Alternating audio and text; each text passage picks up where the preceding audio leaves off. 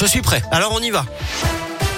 Et on commence avec les conditions de circulation à Lyon. Et elles sont fluides dans l'agglo actuellement. Aucune difficulté notable à vous signaler. Soyez tout de même prudents au volant. À la une de la prudence, justement, encore et toujours, c'est ce que préconise le monsieur vaccin du gouvernement. Pour l'instant, il est raisonnable de maintenir les gestes barrières et l'utilisation du pass sanitaire, dit ce matin Alain Fischer. Alors que le gouvernement a confirmé hier hein, qu'aucun allègement du pass sanitaire n'est prévu d'ici au 15 novembre. On reparle de l'assurance chômage. Les syndicats déposent leur nouveau recours aujourd'hui contre la réforme entrée en vigueur vendredi dernier. Ils s'opposent à cette disposition qu'ils jugent injuste et qui pénalise d'après eux les demandeurs d'emploi. Justement, une bonne nouvelle hein, pour euh, les chômeurs. La ministre du Travail, Elisabeth Borne, a annoncé une prime de 1000 euros pour certains chômeurs de longue durée qui se forment en entreprise sur les métiers qui recrutent. La moitié de la somme sera versée au début de la formation, l'autre moitié à la fin. L'actu de ce vendredi, ce sont aussi les obsèques de Bernard Tapie. Aujourd'hui, elles seront célébrées à Marseille avec une messe à la cathédrale. Il sera ensuite inhumé dans un cimetière des quartiers sud.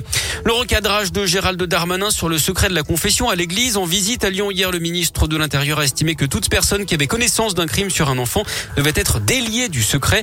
Mercredi et au lendemain de la publication du rapport Sauvé sur la pédocriminalité au sein de l'église, le président de la conférence des évêques de France avait déclaré que le secret de la confession était, je cite, plus fort que les lois de la République. Gérald Darmanin va donc le recevoir mardi prochain pour évoquer avec lui la cassure du secret dans les cas d'agression sexuelle.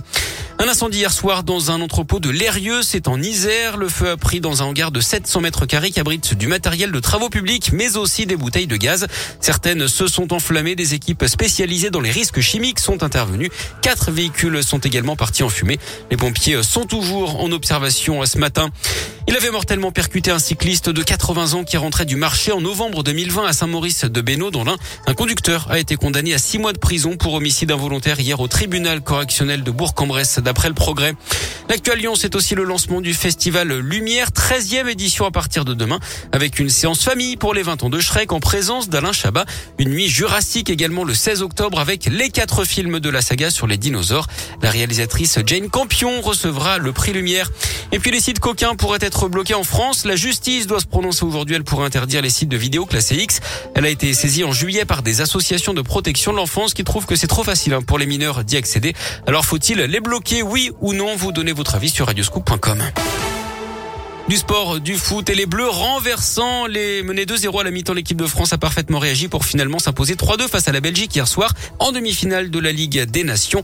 Les hommes de Didier Deschamps qui affronteront l'Espagne en finale, ce sera dimanche. Un mot de basket également avec l'Euroleague, deuxième journée ce soir et un déplacement de l'Asvel sur les parquets, le parquet des Allemands de Berlin à 20h. Et puis en tennis, qualification de Caroline Garcia pour le deuxième tour à Indian Wells. Elle a battu une qualifiée belge de 35 ans en 3-7.